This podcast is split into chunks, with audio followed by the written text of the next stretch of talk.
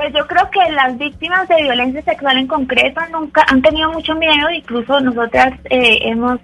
tenido muchos casos, no solamente para hablar de Salcedo Ramos, sino de muchas mujeres que enfrentan casos de violencia sexual en general, estoy hablando en genérico, porque hay muchas formas y tienen mucho miedo de hablar y quieren hacerlo anónima, en este caso lo que hicieron con nombres, hay mucho miedo, yo creo que cuando uno les da la posibilidad, la oportunidad de darles voces a esas mujeres,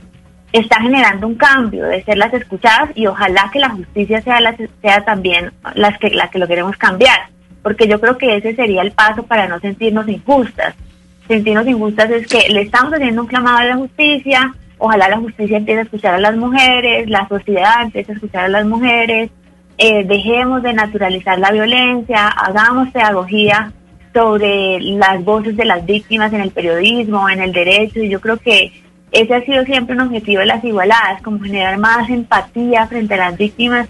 y, esa empatía a veces no la sentimos, sentimos unos juicios muy fuertes, sentimos que somos las cuestionadas. Hay, ahora son las cuestionadas las periodistas que hacemos eh, este clase, esta clase de denuncias de violencia contra las mujeres o violencia basada en género, son cuestionadas las víctimas eh, y la justicia y los otros no son cuestionados. Entonces también creo que hay que generar empatía para no sentirnos como como si todo el mundo somos jueces. Yo no, no creo en la idea de que deberíamos ser jueces y, y juzgar y condenar.